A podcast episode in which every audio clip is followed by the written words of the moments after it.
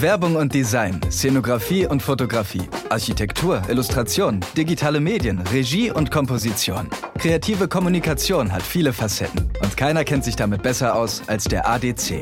Die Mitglieder des Art Directors Club machen Nägel mit Köpfchen und verleihen jedes Jahr Nägel für exzellente kreative Kommunikation. Überraschend, emotional, umstritten, mitreißend, überzeugend oder einfach nur brillant. Wir stellen euch in unserem ADC-Podcast die Kampagnen, Projekte und Designs vor. Prämiert oder auf dem besten Weg dahin. Und wir haben die Köpfe hinter den Nägeln.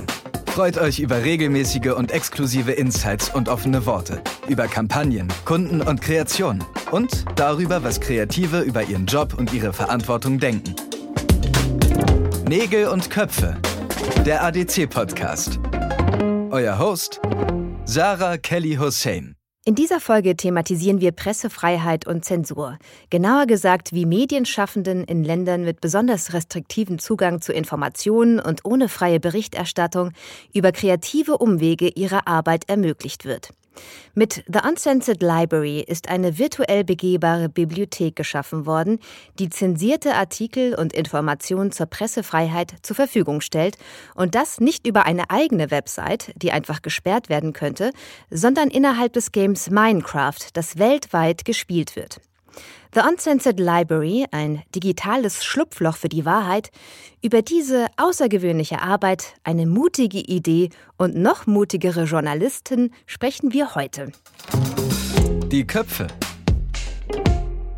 Und ich begrüße in meinem virtuellen Wohnzimmer erst war Christine Besse, Media and Public Relations Officer bei Reporter ohne Grenzen.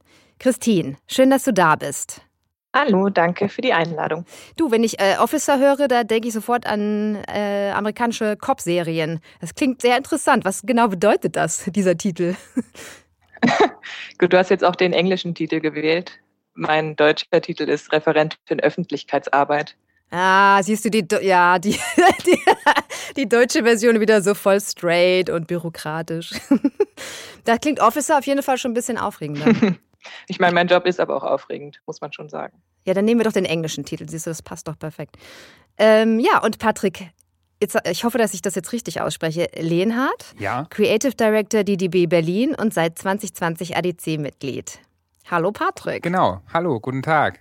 Ja, weil das ist ja auch immer die Frage, ne? kurzes oder langes Ehe? Äh, Lenhardt oder Lehnhardt? Ja, also das, ähm, das ist verfolgt mich, glaube ich, mein ganzes Leben lang. Ich habe drei Vornamen, Patrick, Klaus, Wilhelm, aber mich hat jede äh, jeder Lehrer und jede Lehrerin hat mich Lennart genannt, aber Lehnhardt ist tatsächlich sehr richtig. Siehst du, oh, da habe ich Vielen ja intuitiv Dank. das richtige, das richtige. Ja, total. Cool. Passiert selten. Oh. Ja, was soll ich sagen mit meinem Nachnamen? Was, was meinst du, was ich mir da immer anhören muss? Ja, bist du eine von der Kelly Family? Oh Gott, ja. Ähm, so ist es mit den Namen. Man kann sie sich ja nicht aussuchen, leider. Mitgebracht. Ähm, schön, dass ihr da seid und ähm, ihr habt ja auch etwas mitgebracht. Ähm, vielleicht fängst du an, Christine, und erzählst uns, äh, was du dabei hast. Ja, ich würde das sogar mal vorführen. Ich meine, man hört es vielleicht ein bisschen. Ich bin mir nicht so ganz sicher. Ich mache es einfach mal und dann sage ich einfach, was es ist. uh. Hört man was? Das klingt wie eine Tastatur. Uh, ja, okay. Also es sind Jonglierbälle. Deswegen, genau. Und zwar, ihr kennt ihr vielleicht diese bunten Jonglierbälle, die so gelb, rot, grün, blau sind. Ähm, die ja. habe ich schon seit ich ein Kind bin und ich schaffe es bis heute nicht zu jonglieren. Beziehungsweise mittlerweile schaffe ich es so einmal vielleicht. Und irgendwie zeigen die mir immer so ein bisschen, ja, man muss dranbleiben, aber es gibt eben auch Dinge, ähm, ja, die funktionieren nicht auf Anhieb. Und äh, ja, die habe ich, die trage ich schon mein ganzes Leben mit mir rum und deswegen gehören die irgendwie auch zu mir. Ein Lebensprojekt. Genau. Jetzt hast du ja viel Zeit wahrscheinlich so im Homeoffice kann man ja auch nebenbei beim Zoom-Meeting auch ein bisschen Jonglage üben. Ganz genau. Und irgendwie, also ich habe das Gefühl, ich traue mich manchmal nicht, den Ball loszulassen oder mein Gehirn schafft es irgendwie nicht, sich das vorzustellen, dass es das jetzt funktioniert. Und es mhm. hilft mir irgendwie so ein bisschen mal anders zu denken, auf jeden Fall. Also, cool. Ja, kann ich jedem ja, ich bin, ich bin viel zu ungeduldig für sowas. Ich, ich nehme die dann und wenn das nicht innerhalb von zwei Minuten irgendwie funktioniert, dann schmeiße ich die in die Ecke und das war's dann auch. ja, ich liebe es halt, Sachen auszuprobieren. und neue Dinge zu machen. Und irgendwie ist das dann auch mein Problem, also wahrscheinlich wie bei dir, dass ich dann gleich frustriert bin, wenn es nicht sofort klappt. Aber hier lohnt es sich auf jeden Fall dran zu bleiben. Ja, auf jeden Fall, total. Ja, Patrick, was hast du denn Schönes dabei? Ähm, ja, also ich nutze jetzt, glaube ich, einfach die Gunst der Stunde, dass das so ein Audioformat ist und ich das jetzt nicht wirklich äh, äh, irgendwohin mitbringen muss, weil dafür wäre es zu groß. Jetzt habe ich äh, hier in meinem Homeoffice äh, ein Geschenk von meinem besten Freund quasi immer hinter mir, wenn ich arbeite. Und es ist ein Original äh, Star Wars Return of the Jedi Poster, was noch den Fehler beinhaltet, dass ähm, Lukes Lichtschwert auf dem Poster blau ist. Ähm, ähm, Leute, die einigermaßen so nerdy sind wie ich, werden wissen, dass es im tatsächlichen Film äh, grün ist. Ähm, das wurde aber erst in der Postproduktion gemerkt, dass das blaue Lichtschwert nicht so gut aussieht vor äh, blauem Himmel und deswegen ist es auf diesem Kinoposter äh, noch blau. Äh, ihr habt nicht gefragt, aber ich habe es trotzdem erklärt. Doch, äh, ich ja, finde es sehr interessant. das habe ich mitgebracht. Das ist quasi eine Rarität. Es ist quasi eine Rarität, ja. Ja, und The Force ist dann immer bei dir sozusagen, wenn du da am Tisch sitzt. Genau. Ach, toll. Ja, äh, äh, bei Star Wars bist du bei mir auf jeden Fall immer an der richtigen Adresse. Ähm, ich bin gerade im Mandalorian-Fieber. Da bin ich lange nicht reingekommen, aber ich finde es doch schon gut, muss ich sagen.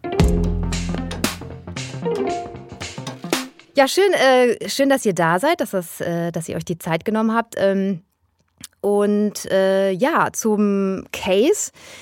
Ähm, für jemand, der einfach gar keine Vorstellung hat, was es mit Minecraft auf sich hat, Patrick, wie, wie kann man sich diese Welt und insbesondere die, die Library vorstellen?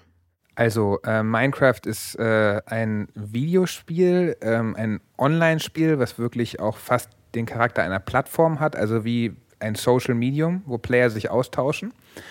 Ähm, die Grafik ist, äh, ähm, man könnte so von Lego-Blocks sprechen, also man craftet quasi, daher Minecraft, man, äh, man baut Dinge ähm, aus äh, Blöcken, das kann man sich so ein bisschen wie digitales Lego vorstellen. Mhm. Und äh, es ist wird aus der Ego-Perspektive äh, gespielt. Man kann gehen, man kann fliegen, man kann chatten. Und man kann äh, in diesen Sachen, die man da baut oder in Sachen, die man äh, entdeckt, die gebaut sind, gewisse Items äh, benutzen. Und ein Item ist zum Beispiel, es gibt Bücher in Minecraft, also es sind dann so Bücher auf so Podesten, die der Spieler wo der Spieler hinfliegen oder hingehen kann und dann kann er die anklicken und dann kann er diese Bücher lesen. Und äh, diese Bücher haben wir dann als Medium für zensierte Artikel benutzt, also haben in diese Minecraft-Bücher quasi zensierte Artikel gepackt und haben mit zwölf, über 12 Millionen Lego-Blöcken quasi ein großes Gebäude gebaut, eine, eine äh, uncensored, die Uncensored Library, ähm, im Stile so einer, ähm, einer, einer großen Universität mit einem großen Dom und da konnten die Spieler eben reingehen, konnten herumfliegen an die riesige Decke, konnten diese Bücher lesen, konnten in unterschiedliche Räume gehen, die wir gebaut hatten. Äh, jeder Raum stand für ein Land, was unter Zensur äh, leidet, äh, konnten sich im Chat darüber austauschen ähm, etc. Und ähm, wenn ich jetzt ein Minecraft-Spieler bin, wie, wie habe ich mir das vorzustellen? Wie ist denn diese Library innerhalb der Minecraft-Welt äh, inkorporiert? Also wie finde ich die? Also es gibt, äh, es gibt Server in Minecraft. Ähm, und in diesen auf diesen Servern gibt es quasi, gibt's quasi Welten und darüber äh, erreicht man eben auch unter anderem die Uncensored Library. Also man kann jetzt zum Beispiel an alle Spieler, die jetzt das hier hören und mal drauf wollen, äh, über die Website uncensoredlibrary.com äh, findet man tatsächlich auch direkt diesen Server. Auf unserer Website konnte man zum Beispiel die Map auch downloaden, also quasi die Uncensored Library wie so eine Datei als Map downloaden und dann selber hosten. Es war über Blockchain-Technologie gesichert, also äh, da kann man zum Beispiel auch selber wieder Server äh, aufmachen mit dieser Uncensored Library Map. Und wenn ich jetzt sozusagen in dieser Bibliothek bin, wie komme ich denn an die Artikel? Also wir haben ja fünf Räume, also für jedes Land einen Raum. Und äh, wenn man sich dann mal zurechtgefunden hat in der Bücherei, äh, kann man entweder in der Eingangshalle kann man äh, sich entweder in einen Raum reinbeamen, man muss sich dann mhm. auf so mhm. einen bestimmten Punkt stellen und kommt dann automatisch in den Raum, oder man läuft eben ein bisschen rum und versucht die Räume zu entdecken. Ähm, wenn man dann in den Raum von äh, Russland ge gelangt ist. Und das erkennt man daran, dass dort eine Krake im, im Wasser schwimmt. Ähm, dann sind dort diese Bücher aufgestellt und dann muss man sich da vorstellen, vor dieses Element in mhm. Minecraft und dann kann man draufklicken und dann sind das auch richtige, also man kann es dann lesen, es ist so ein bisschen Pixeloptik, aber man kann es trotzdem ganz gut lesen. Also man muss sehr oft blättern, weil eben nur ein paar Sätze auf einer Seite stehen können. Mhm. Äh, ein bisschen anderes Leseerlebnis, das stimmt, aber man kann, ja, man muss sich halt so ein bisschen drauf einlassen, würde ich mal sagen. Und ähm, jetzt sind wir ja gerade in Russland, ähm, wo wir Texte von der Plattform Graniru implementiert haben. Und ja, in Russland ist eben ein Riesenthema, dass ähm, das Internet eben mehr und mehr unter die Kontrolle der Regierung gebracht wird. Also es gibt da so eine Medienaufsichtsbehörde und die ist eigentlich dafür zuständig, wie Lizenzen vergeben werden, welche Medien registriert werden und die kann auch einfach so ohne Gerichtsbeschluss eben Internetseiten sperren. Und ähm, in einem dieser Artikel geht es auch um das Internet in Russland ähm, und wie eben zum Beispiel Journalistinnen angeklagt werden unter dem Vorwand, sie würden ähm, ja Extremismus zu Extremismus aufrufen oder ja der mhm. die, das, das Argument ist meistens äh, Terrorbekämpfung von der Regierung, weil man zum Beispiel vielleicht ähm, äh, seine Daten schützen will und dann sagt die Regierung eben, ah, Moment mal, was mach, also was machst du denn da? Das äh, machst du doch, um irgendwelche extremistischen Taten zu planen. Also mhm. das ist mhm. dann zum Beispiel so ein Argument. Aber man muss natürlich, um seine Quellen vielleicht zu schützen, will man ja auch die Daten schützen. Also das ist, ja, es ist wirklich einfach unfassbar, welche Argumente dann die Regierung findet, um äh, Journalistinnen anzuklagen oder dann auch um Medien zu sperren. Und was versprecht ihr euch als Reporter ohne Grenzen mit diesen äh, Projekten wie The Uncensored Library oder The Uncensored Playlist? Also in erster Linie natürlich Informationen bereitstellen in Ländern, mhm. wo eben Zensur herrscht und zweitens einfach darauf aufmerksam machen, wie die Lage weltweit ist äh, der Pressefreiheit. Klar, man liest das ja oft in den Nachrichten vielleicht, dass wieder jemand inhaftiert ist oder zuletzt, äh, dass ein Journalist hingerichtet wird, sogar das war jetzt im Iran der Fall das liest man, aber wir brauchen eben solche Kampagnen und solche Projekte, um noch auf eine andere Art darauf aufmerksam zu machen, auf das Thema mhm. und mehr Menschen zu erreichen. Patrick, äh, The Uncensored Library war ja die zweite Zusammenarbeit zwischen DDB Berlin und Reporter ohne Grenzen. Ihr hattet zusammen schon die Uncensored Playlist geschaffen, äh, eine vielfach ausgezeichnete Kampagne aus dem Jahre 2018. Wie entsteht eigentlich so eine Idee? Also wie seid ihr damals auf die Playlist, äh, also die der zensierten Artikel in Popsongs verpackt, gekommen und wann bzw. wie kam die Idee der Library? Also die Uncensored Playlist, ja, wie sind wir darauf gekommen? Ähm, wir haben, ähm, wir haben relativ äh, äh, früh, als wir äh, gesagt haben, wir wollen jetzt ein äh, Briefing machen, wo es um äh, Online-Zensur geht, ähm, haben wir uns relativ früh überlegt, dass es cool wäre, mehr zu machen als eine Kampagne. Also damit meine ich jetzt, ne, also nicht vielleicht mehr als irgendwie ein Plakat oder ein Film, also als irgendein Awareness-Piece, was äh, aufs Thema aufmerksam macht, sondern irgendwas, was relativ aktiv gegen Zensur geht, was vielleicht sogar Zensur ähm, überwindet, was natürlich ähm, eine relativ äh, größenwahnsinnige Aufgabenstellung ist für einen Werbekreativen. ähm, und dann haben wir ganz viel über Services nachgedacht und über Wege, was eigentlich alles digital ist. Das, das bietet sich ja an, wenn es um Online-Zensur geht.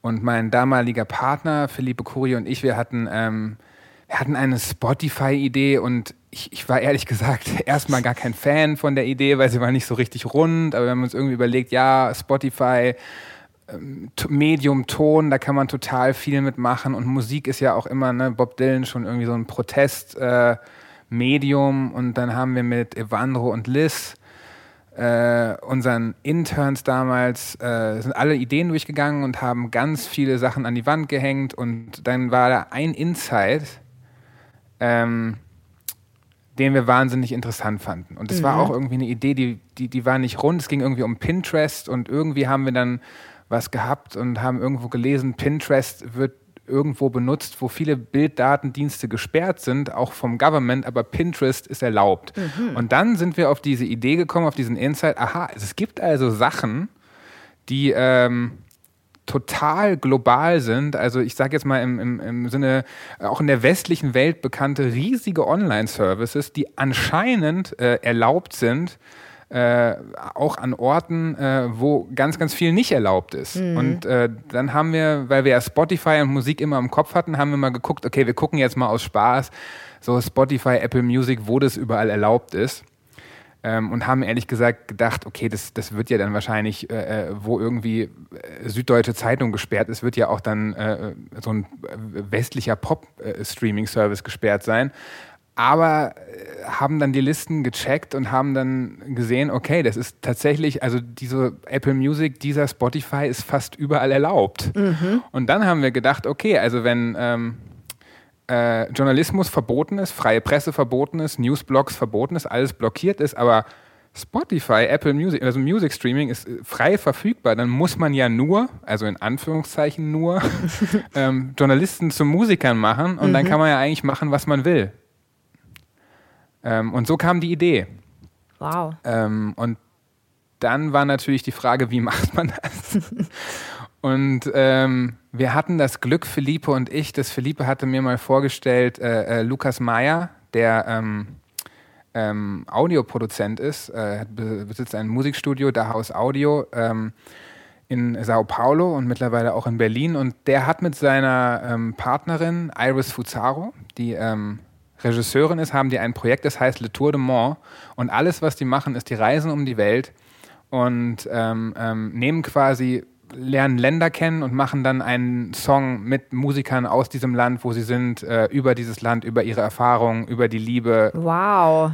Und äh, dann haben wir gedacht, der kriegt das vielleicht hin. Und dann hat, äh, haben wir ihn mal angerufen, weil Philippe meinte, der kriegt das hin. Und dann hat Lukas, haben wir es Lukas mal erzählt, wir würden das gerne jetzt Reporter ohne Grenzen mal präsentieren, aber es wäre natürlich schön, wenn wir wissen würden, dass wir das auch hinkriegen. Mhm. Und dann hat Lukas gesagt, ja, count on me, kriegen wir hin. Und dann haben wir es mal ähm, so ein bisschen zu einer Idee gemacht und rund gemacht und haben es Reporter ohne Grenzen präsentiert und so fing es an.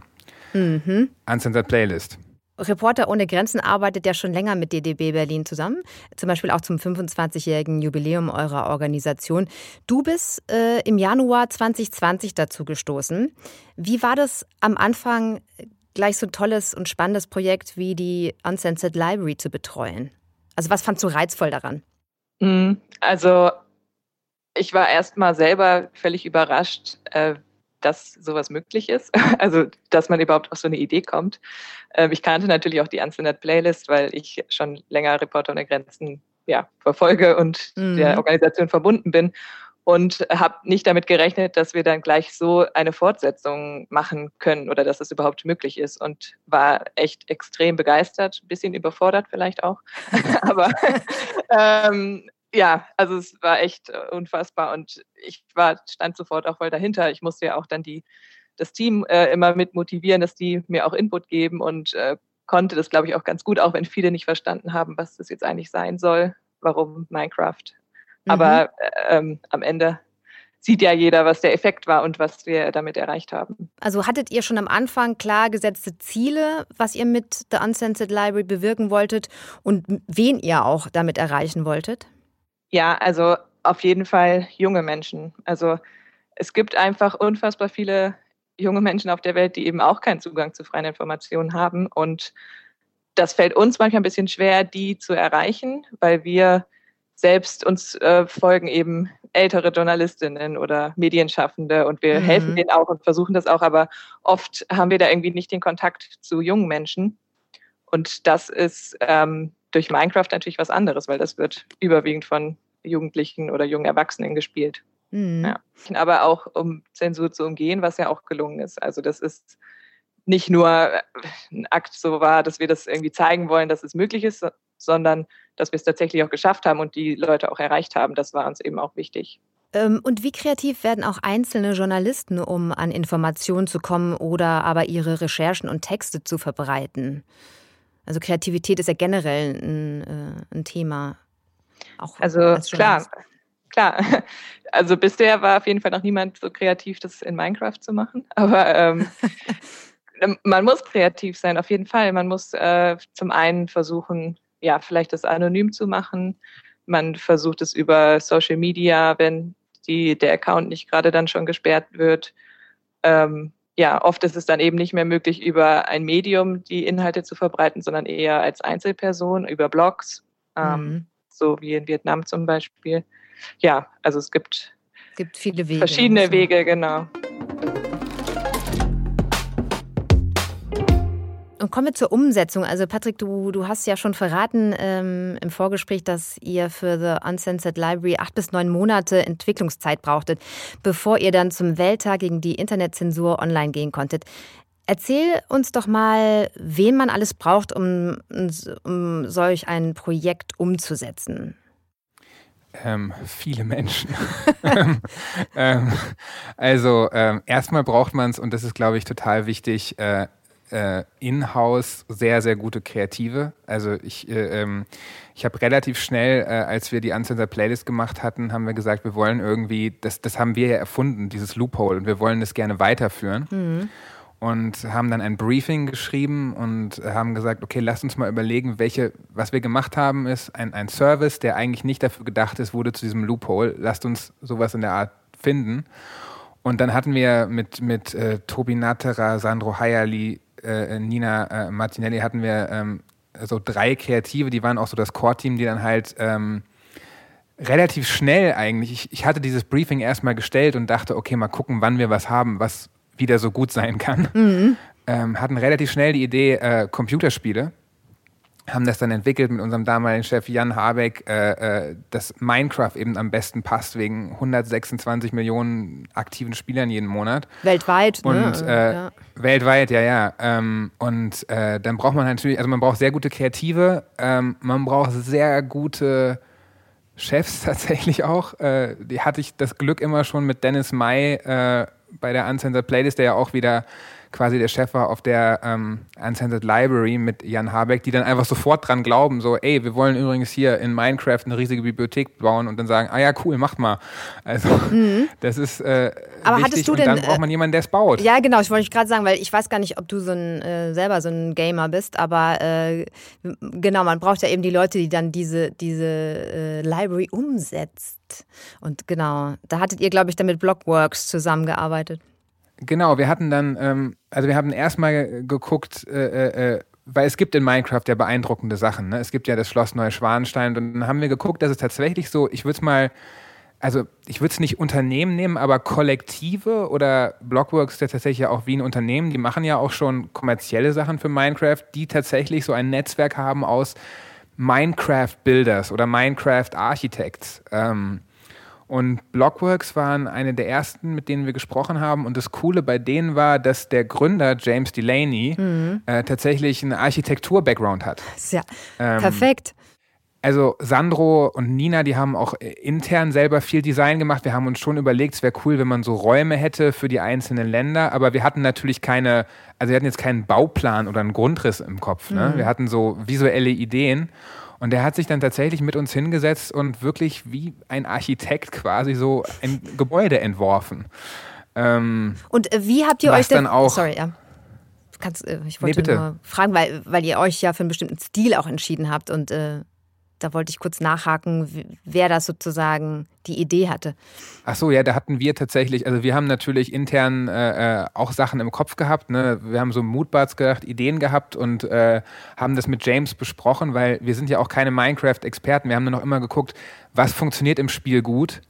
Ähm, und James hat eigentlich immer nur gesagt, ja, wir kriegen eigentlich, alles ist möglich. Ne? Minecraft ist überhaupt Kreativität. Und wir haben uns dann für was entschieden, äh, was so ein bisschen Neoclassic ist, äh, was tatsächlich ähm, so ein bisschen den Vibe hat von diesen äh, äh, großen Bauwerken, die eben für Kultur und Wissen stehen. Also mhm. für etwas, was äh, so eine alteingesessene Universität repräsentiert oder ähm, ähm, eine, eine, eine große nationale Bibliothek. Also wir wollten irgendetwas, was so wie ein kulturelles Denkmal erscheint, äh, was für Wissen, Information, Bildung steht. Das ist ja auch wirklich unfassbar imposant. Ich habe mir auch so ein paar YouTube-Videos angeguckt von Gamern, die sich das Ganze angeschaut haben und äh, tief beeindruckt waren. Es, äh, es hat ja auch, äh, glaube ich, 24 MinecrafterInnen haben daran gewerkelt aus 16 Ländern. Ähm, und es besteht aus 12,5 Millionen Minecraft-Blocks, ist das richtig? Ja, also die. Äh, äh That's insane! Ja, die, die äh, ArchitektInnen oder Builders oder ich, ich würde jetzt mal die Minecraft-ExpertInnen, mit denen wir das gemacht haben, haben. Mhm. Ähm, die kamen tatsächlich aus, aus 16 Ländern, haben dann auch äh, in unterschiedlichen Zeitzonen immer gearbeitet. Also dann hieß es manchmal so, ja, der Dings, der sitzt in, äh, äh bei dem ist jetzt Nacht.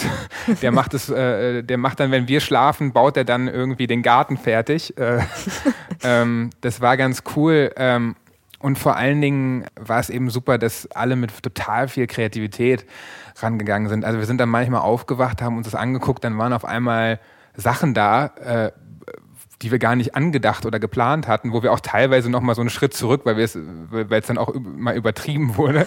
Zum Beispiel. Sind. Aber es war unfassbar.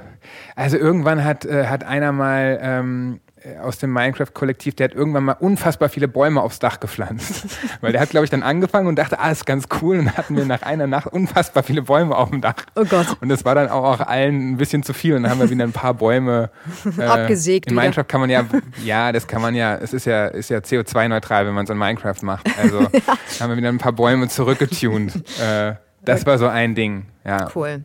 Und Christine, äh, wie war das, als du das erste Mal die Umsetzung gesehen hast? Oder hast du sozusagen äh, den Bau peu à peu begleiten dürfen? Äh, ja, also ich habe schon immer Zwischenstände bekommen und gesehen, mhm. zum Beispiel auch diese komischen Bäume, die auf dem Dach standen.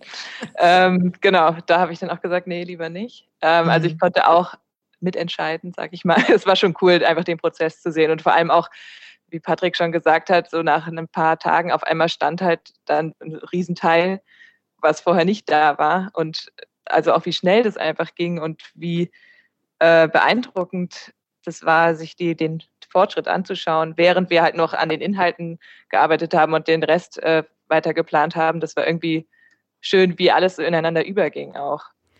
Und ähm, es gibt ja, äh, gibt ja ganz tolle Details, wie zum Beispiel eben diese Blöcke, die aber nur aus einer bestimmten Perspektive das Wort Truth ergeben. Kamen die Ideen immer von Blockworks und ihr habt die sozusagen abgenickt oder wie war da der kreative Prozess? Bei diesem Projekt war es wirklich so, dass es kein, ähm, es gab da keine Linie. Man braucht nämlich auch äh, äh, tolle Kundinnen. Christine war eigentlich von Anfang an voll involviert und wir haben, also es war jetzt nicht so, wir haben jetzt was gebaut so und so, hier ist die Anzeige, gibst du die jetzt frei, sondern wir, wir haben sehr, sehr eng zusammengearbeitet. Die Idee, die du jetzt meinst, das war dieses Truth, ne, aus mhm. Blöcken geschrieben. Ja, das war richtig cool. Ähm, da bin ich mir relativ sicher, dass die von äh, Nina Martinelli war, also einer ähm, Artdirektorin aus unserem Team. Ah, die cool. war tatsächlich äh, DB, also eine, eine äh, DDB-Kreative. Ähm, aber es gab dann andere Ideen, ähm, ähm, die von Blockworks kamen. Es gab sehr viele Ideen, die von uns kamen. Äh, die, die von einzelnen Spielern kamen, die von James direkt kamen. Also es gab auch Ideen, die entstanden sind aus Problemlösungsaspekten. Ja, ja das, das ähm, ist ja immer wieder so, dass das die besten Ideen sind. Das ist ja. Äh als wir die Idee hatten und dann mit Christine gemeinsam beschlossen haben, dass wir das machen, dann war es ein sehr, sehr kollaborativer Prozess, was ja auch äh, die Idee der ganzen Library ist. Das war schon sehr cool. Christine, ähm, ihr als Reporter ohne Grenzen, in erster Linie aber tatsächlich du, hast die Inhalte der Library kuratiert. Wie seid ihr bei der Auswahl der Länder bzw. der Journalisten, äh, die einen Raum bekommen sollten, vorgegangen? Also wie habt ihr die ausgewählt und worauf musstet ihr dabei achten? Also bei den Ländern generell war halt in erster Linie wichtig, dass ähm, dort auch Minecraft gespielt wird. Wird ja nicht überall gespielt und auch nicht so viel. Genau. Mhm. Und ähm, dann natürlich leider auch als Kriterium, wo Länder, in denen sehr viel Internetzensur herrscht. Ähm, und so hat sich dann die Auswahl so ein bisschen eingeschränkt und dann sind wir eben auf die fünf Länder gekommen, auf Ägypten, Mexiko, Vietnam, Russland und Saudi-Arabien. Ähm, dann ging es halt darum, Journalistinnen zu finden, die, deren Texte wir in die Bücherei packen können was auch nicht so leicht ist, weil wir wollten natürlich jetzt auch nicht äh, durch diese Exponiertheit, die sie dadurch ja erlangen, mhm. ähm, jemand in Gefahr bringen. Ähm, und da ist es dann eben so, dass wir gucken mussten in unserem Netzwerk, also wir haben ein sehr großes Netzwerk an Journalistinnen auch weltweit, ähm, wer würde sich vielleicht eignen, ähm, wer erklärt sich dafür bereit, wer sollte vielleicht lieber dann anonymisiert in die mhm. Bücherei mhm. und wer lebt vielleicht im Exil, kann deswegen nicht so angegriffen werden im eigenen Land. Ähm, und so hat sich dann äh, immer mehr herausgefiltert, wer eben teilnehmen könnte. Und zum Beispiel äh, für Russland haben wir uns auch für ein Exilmedium dann entschieden. Also Grani Ru heißt die Webseite. Und die äh, Chefredakteurin Julia Berezowskaja, die wohnt eben in Frankreich. Das heißt, ähm, ja. ihr kann jetzt so akut keinen Schaden hinzugefügt werden. Sie kann nicht verhaftet werden in Russland. Ähm, daher hat sie sich dann auch bereit erklärt. Ich habe sie dann kontaktiert und äh, sie fand das total cool, natürlich das Projekt und mhm. ist auch immer offen für kreative Ideen. Wir hatten die Webseite auch schon mal in früheren Projekten von Reporter ohne Grenzen mal gespiegelt, aber sie wurde dann auch immer wieder gesperrt.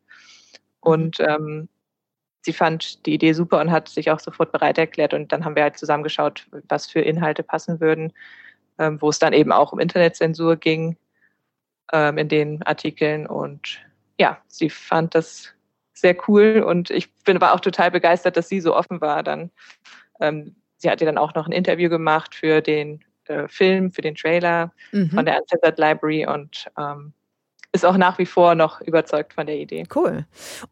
Äh, bei der äh, Julia war das kein Problem, ihre ihre Werke auch auf Kyrillisch zu formulieren.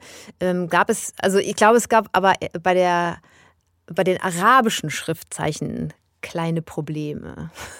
Patrick, vielleicht kannst du kurz was zu erzählen. Äh, ja, tatsächlich. Ähm, ja, also es gibt, also wir haben natürlich vorher geguckt, welche Sprachen gibt es in Minecraft und mhm. es gibt mhm. schon arabische Schrift, aber ähm, wir haben dann mit einer Kollegin, die tatsächlich äh, Arabisch spricht, äh, ähm, als wir dann mal wirklich äh, intensiv rangegangen sind, hat sie gesagt, ey, das, das kann man gar nicht wirklich lesen. Mhm. Also wegen des, wegen, wegen des Pixelsystems, wie die Schriftzeichen da äh, gebracht sind, weil, weil das, äh, ähm, weil das natürlich ist, man kann das nicht einfach übersetzen von, von äh, ähm, amerikanischer Deutscher, also vom klassischen lateinischer Schrift, wo man die Buchstaben einfach so im mhm. Alphabet eingibt und dann steht es da und dann kann ich es lesen.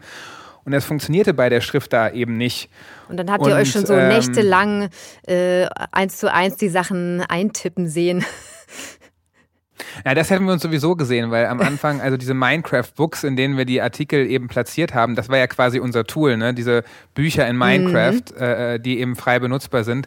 Da, da hieß es anfangs, man kann da nicht copy-pasten. Und da habe ich dann tatsächlich so, habe ich uns alle gesehen, wie wir da jeden Artikel Wort für Wort, äh, äh, nee, ging dann, dann trotzdem doch, da hat James eine Lösung gefunden. Für das Problem mit der Ara arabischen Sprache haben wir dann tatsächlich, äh, es gibt in Minecraft ein Item äh, von Schallplatten. Äh, und da gibt es einige einfache Songs drauf, die man abspielen kann. Und wir haben dann quasi über so ein äh, äh, Resource Packs haben wir die äh, Songs durch Audiobooks ersetzt. Ah. Also wir haben äh, quasi das Spiel dann nochmal gehackt äh, und auch das Ausspiel, Aussehen des Spiels ein bisschen neu designt und diese, diese Schallplatten dann genutzt, dass quasi dann äh, die arabischen Artikel vorgelesen werden. Also dass auch jemand, der kein Englisch vielleicht spricht oder versteht, äh, ähm, dann im arabischen Raum eben Zugang zu den Artikeln hat in Originalsprache. Kriegt ihr dann irgendwie Feedback von, von Gamern oder wie, wie ist die Resonanz?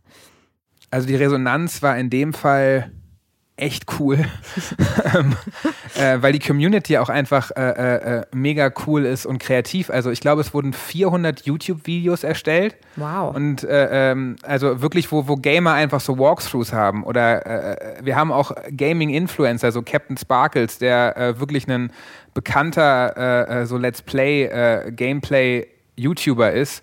der hat einen kompletten Beitrag darüber gemacht, wo er durch die Library fliegt. Ähm, und wir hatten ja auch mit unserem Editor Sascha Gerlach, der auch schon die Playlist gemacht hat, hatten wir auch so ein Launch-Video, es wurde auch viel geteilt. Ähm, ja, also es gab einen riesen Input von der Community. Wir haben ja auch äh, die Leute gesehen, die äh, in der Library waren, die konnten da ja auch äh, chatten und sich austauschen. Äh, es sind auch Sachen passiert, wie dass, dass die Spieler dann nochmal kreative Sachen erfunden haben im Spiel. Also Beispiel, es gibt in Minecraft Katzen, ja, also Tiere. Mhm. Ähm, die konnte man vom umliegenden Festland quasi konnte man die fangen und äh, in die Bibliothek brennen und die wurden dann gefüttert von den Spielern und dann kamen Katzenbabys. Oh nein, und die Spieler haben dann den Ja, aber die Spieler haben dann den Katzenbabys quasi Namen gegeben wie Free Hong Kong. Also so. Oh. Äh, ja, ist doch toll, wenn Sinne sich das so verselbstständigt, ne? Also. Ja, das war total cool und wir hatten wirklich InfluencerInnen aus, äh, aus, äh, aus, aus echt vielen Ländern. Die, die Map wurde irgendwie äh, 200.000 Mal runtergeladen. Also wir haben, glaube ich, 750 Newsartikel oder so. Mhm. Gab es über die Library, aber aus der Community vor allen Dingen. Und darum geht es ja, ne, dass man die, die SpielerInnen wirklich erreicht, die jungen Leute. Das war schon sehr cool. Christine, hattest du da auch irgend, äh, irgendeine Resonanz, was äh, dich besonders beeindruckt hat oder was äh, dein Herz erwärmt hat? Ja, ich wollte auch gerade Patricks Begeisterungssturm noch ein bisschen ergänzen. genau, also es war echt ähm, unfassbar. Er hat ja gerade schon gesagt, 750 Nachrichtenartikel, es waren sogar, glaube ich, 790 oder mehr. Wow. Also wirklich unfassbar viele Interviewanfragen auch. Ähm, so an mich dann, an Reporter ohne Grenzen, an Tobias auch, der ja in erster Linie für das Projekt verantwortlich war und ähm, unfassbar, wie aus welchen Teilen der Welt. Also sei es dann auch von Studierenden, die dann sofort ein äh, Projekt darüber machen wollten, ein Uni-Projekt aus Hongkong, aus Mexiko. Ähm, ich habe mit so vielen Menschen einfach gesprochen über dieses Projekt, ähm, über Pressefreiheit und auch dann versucht, ähm, natürlich auf die einzelnen Länder einzugehen, wenn ich dann ähm, im Gespräch war oder vielleicht war es auch mal eine Uni-Zeitung, aber alle, jedes kleine bisschen äh, war mir halt wichtig oder jeder, ja, jeder, jedes Interesse und jeder Artikel oder jeder jede Aufmerksamkeit, die das Projekt bekommen hat, weil ich einfach gemerkt habe, dass das den Leuten auch nahe geht. Und das ist einfach eine ganz andere Art, sich mit dem Thema zu befassen, als wenn ich jetzt, äh, wie wir es ja sonst eher machen, wenn, wenn wir eine Pressemitteilung haben, dann erscheint eben ein Artikel und ja, das ist schlimm und es passieren viele schlimme Dinge, aber das äh, berührt eben nicht so wie so eine Kampagne, die auch so klar, so visuell ist, äh, offensichtlich, aber auch ähm, so viele Menschen miteinander verbindet über das Spiel und über ja, die Aktivität von den SpielerInnen.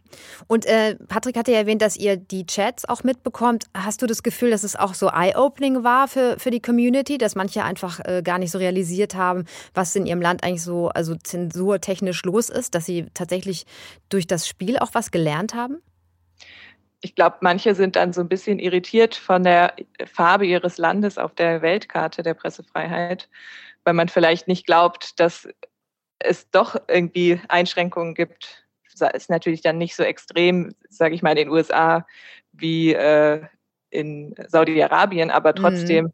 werden eben JournalistInnen zum Beispiel bei Protesten angegriffen. Es gibt trotzdem Einschränkungen dadurch, dass man nicht ganz äh, frei berichten kann oder wenn man Angst haben muss, dass man angegriffen wird, während man berichtet. Also das, da haben sich dann schon die Leute ein bisschen gewundert, äh, warum die, die Farbe dann gelb ist und nicht weiß auf der Karte zum Beispiel. Ja, und ähm, ich glaube, da konnten sich dann auch die SpielerInnen ganz gut austauschen oder auch einfach mal fragen, wie ist das denn eigentlich? Ist das wirklich so schlimm? Ähm, ja, diese Möglichkeit hat man eben sonst nicht so. Ich glaube, man sieht es auch nicht so als junger Mensch, dass man sich so austauscht über solche Themen, weil bei Social Media sind dann eben auch andere Sachen wichtig oder so. Ja, ja total. Also, oder beim Spielen generell. Ne? Also das ist ja auch Genau, ich war mal, ähm, also ich bin ja halb Pakistani, mein Vater ist Pakistani und ich war mal in Pakistan zu Besuch und habe so eine Art äh, Doku gemacht und habe eben auch mit einem Studenten gesprochen. Und der meinte, ja, das Coole ist ja, dass wir Gamer uns einfach austauschen können und das kriegt ja keiner mit. Und, äh, und es sind halt oft irgendwie Leute aus anderen Ländern total überrascht, dass wir in Pakistan irgendwie äh, gamen. So. Und, äh, und da kann man sich eben toll verknüpfen. Und ich glaube, da habt ihr einfach ein gutes Loophole gefunden, ähm, wie man genau so ein Thema platzieren kann kann. Also Patrick hatte ja gerade erwähnt, dass ihr 200, also dass, dass, äh, dass die Library 200.000 Mal runtergeladen worden ist. Wisst ihr oder weißt du etwas über die tatsächliche Nutzung auch durch Journalisten und BloggerInnen? 300.000 Mal wurde sie sogar. 300.000. ja. Okay, sorry. Ja. Ich glaube 300.000 Mal. Wow. Ja. Ich glaube mittlerweile sogar mehr. Ich glaube, das, das, das wächst ja, ja ständig. Klar. Und 200.000 Mal wurde sie, glaube ich, auf, oder 200.000 Leute sind in das Spiel reingegangen, in den Server, genau. Mhm. Über Journalistinnen, ja, ähm, ich glaube, für die ist es eher doch ein Tool, was sie dann äh, so von außen gesehen haben. Mhm, verstehe. Mhm. Also das ist tatsächlich, man muss schon sagen, das ist, wir haben ja jetzt da keine neue Zielgruppe mit erreicht, also keine Leute in Minecraft reingebracht, sondern eher Leute, die eh schon Minecraft spielen, erreicht. Das muss mhm, man verstehe. so sagen, ja. Genau. Und, äh, wir hatten allerdings zusammen mit, äh, mit Media Monks, da haben wir auch eine Website gemacht. Ähm, ähm, und äh, da hatten wir auch so ein Walkthrough, äh, die war sehr interaktiv. Also man konnte quasi auch, wenn man dann äh, Journalist, also die JournalistInnen konnten dann quasi auch, wenn sie sich interessiert haben, aber jetzt nicht Minecraft gespielt haben oder nicht im Game waren, konnten sie trotzdem sich das angucken und das relativ interaktiv äh, empfinden auf der Kampagnen-Website. Also Tobi, der wie gesagt mit Sandro so der Lead Creative war, die haben sich so reingefuchst ins Spiel und die haben das dann auch auf dieser Website, die sie mit kreiert haben, war es dann glaube ich auch so, dass Leute, die dann keine Minecrafter waren, aber es echt interessant fanden und ah, ich möchte mal sehen, wie das aussieht, aber jetzt nicht ins, ins Spiel direkt rein. Die konnten dann über unsere Website äh, die ganzen Räume auch so äh, in so einem Walkthrough äh, zumindest mal sehr nah an der Experience äh, auschecken. Ja, ich habe, also das habe ich ja auch genutzt, ähm, äh, übrigens auch an unsere ganzen HörerInnen. Ähm, das, äh, das, Coole ist, man kann eben auch, wenn man kein Minecraft-Spieler ist, sich das Ganze mal anschauen und da durchwandern und das ist super, super imposant. Also es ist wirklich auch diese ganzen Fahnen und äh, also es ist wirklich auch für jemand, der nicht Minecraft-Spieler ist, super beeindruckend. Wenn ich das mal an dieser Stelle droppen darf. Hat mich äh, sehr begeistert. Mit der Playlist seid ihr auf den Plattformen von Streamingdiensten unterwegs gewesen, mit der Library bei Minecraft. Ihr habt euch aber bewusst dagegen entschieden, die Unternehmen einzubinden. Patrick, wieso? Das hat total viele Gründe. Also erstmal, bei der Playlist war es noch krasser. Bei der Library war ich dann relativ mutig schon, weil ich dachte so, ey, wir haben da einmal was geschafft, das klappt wieder. Aber erstmal weiß man, klappt das überhaupt, ja? Mhm. Ähm, dann ist es ja durchaus so, dass ähm, es schon sehr mutig war, ja. Und Reporter ohne Grenzen ist wahnsinnig mutig. Das, das war kein Wunder, dass die da mitmachen, aber ob denn nur mal als Beispiel Apple Music jetzt da mitmacht, die ja auch in vielen Ländern produzieren, in vielen Ländern gute Märkte haben, ob die sich mit gewissen äh, Regierungen dann nicht was verscherzen wollen. Mhm. Da ist die Frage, wenn ich dann offiziell hingehe zu Minecraft, also zu Microsoft oder zu Apple Music, äh, und diesen Prozess anstoße und sage, wir würden gerne das machen, ähm, könnte natürlich auch gut sein, dass die Unternehmen mitgemacht hätten, aber das Problem ist ja, wir finden ein Loophole, ja, ein Schlupfloch und dann sagen wir, dass dieses Schlupfloch existiert. Vielleicht wird es dann ja geschlossen. Mhm. Also das war der erste Gedanke. Ne? Also aha, man kann das irgendwie auf Spotify machen. Man, man nennt die, die, die, man tut dann so, als wären das Songs macht so ein Fake-Label, lädt es hoch, aber in dem Moment, wo man das einem Unternehmen sagt, weiß das Unternehmen ja, wie es geht. Ja, klar. Ähm, das war der erste Punkt und äh, äh deswegen wollten wir es einfach, äh, einfach machen.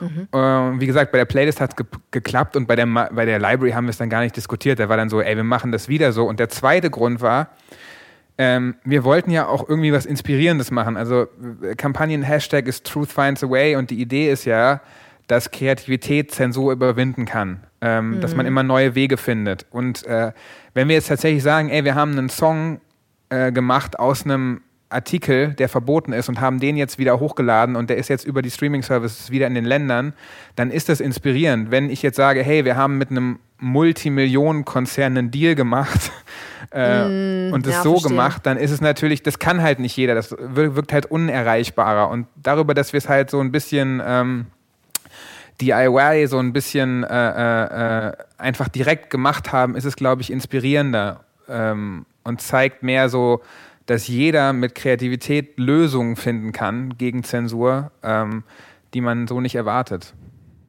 Habt ihr eigentlich auch äh, einfach ein Feedback von Minecraft selbst bekommen? Bei der Playlist haben wir nach dem Launch äh, von Amazon tatsächlich äh, was bekommen. Aber das war auch nicht irgendwie, sondern Amazon hat gesagt, hey, wieso läuft das bei uns nicht? Also Amazon Music.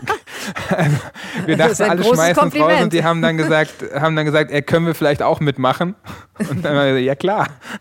Cool. ja, so muss es laufen.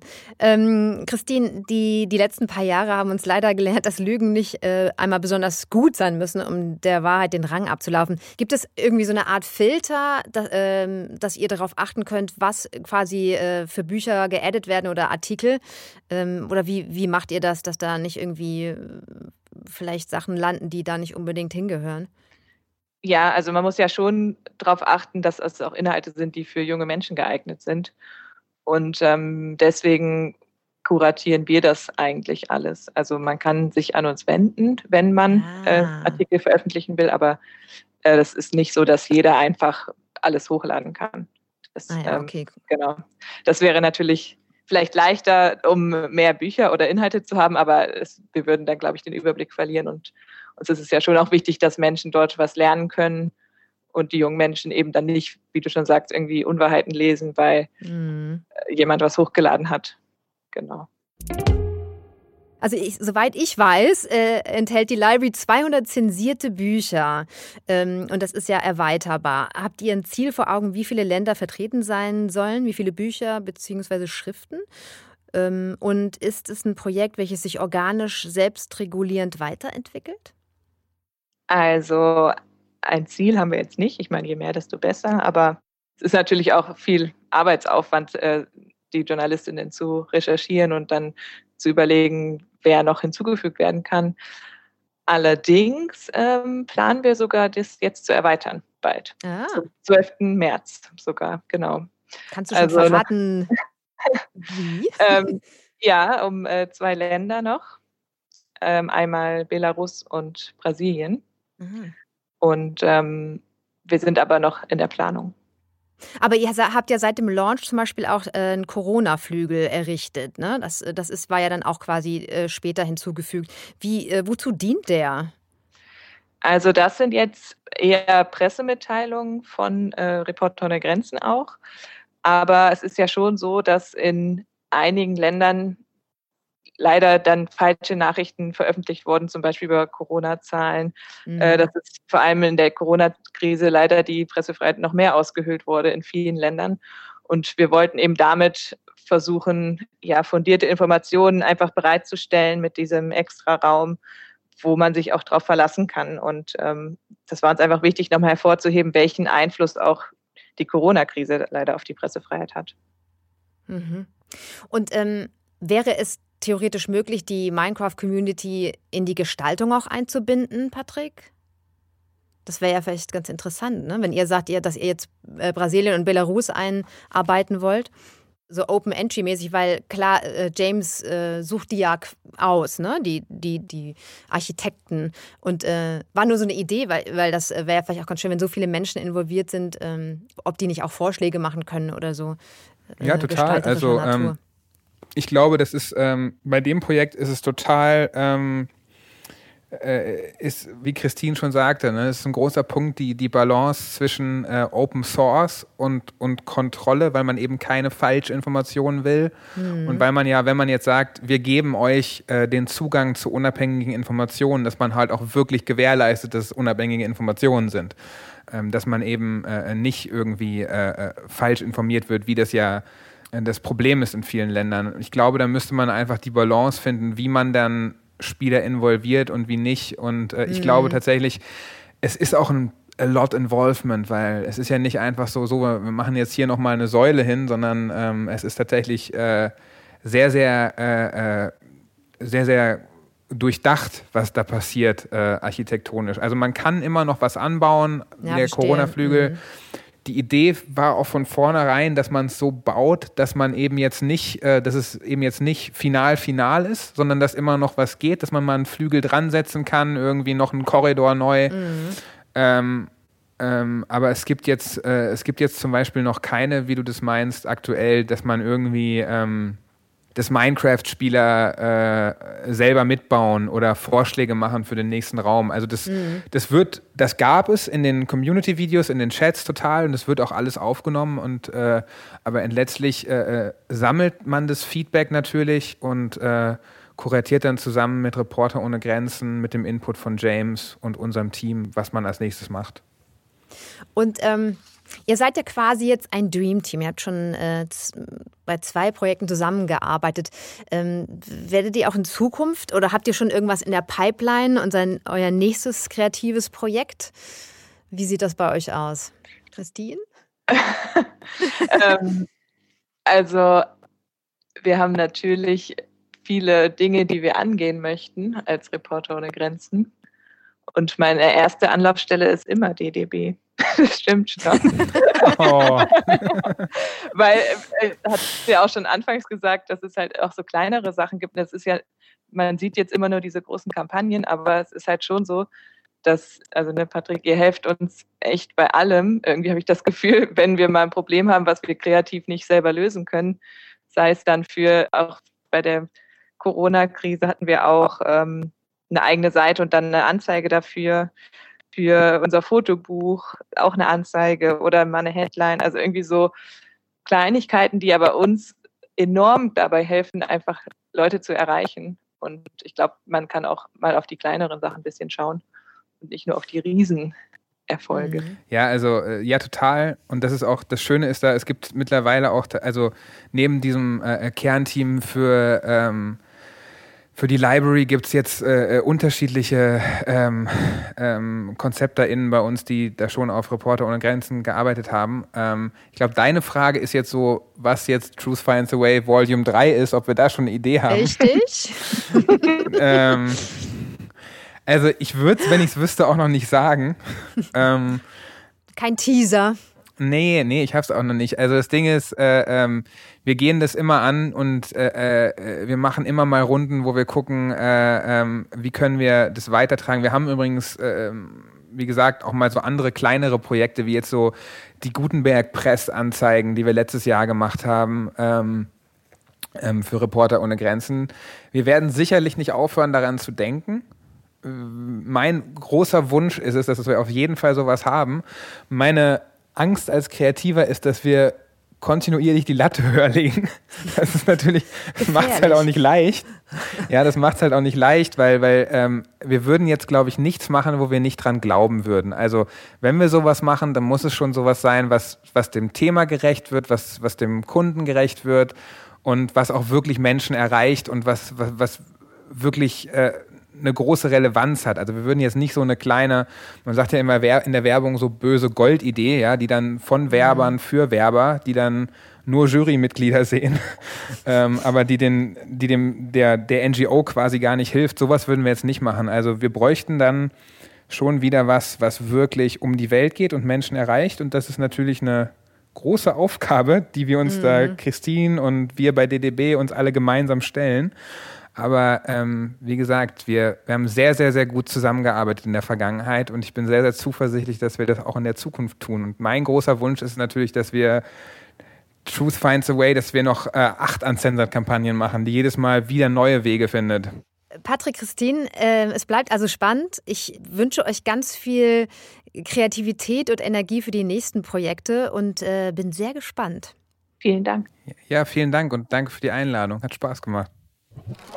Mehr Infos über diese Folge und den Art Directors Club findet ihr in unseren Show Notes. Nägel und Köpfe. Der ADC-Podcast. In der nächsten Folge werden wir wieder über eine visionäre Produktidee und die Fusion mehrerer Technologien sprechen, mit der eine ganz neue Unterhaltungssparte geschaffen wurde. Ich freue mich auf die Grand Prix-Gewinner des ADC-Wettbewerbs 2020 HoloRide. Und wenn ihr euch auf Autofahrten öfters langweilt oder ihr an Reiseübelkeit leidet, dann verpasst die Folge auf keinen Fall.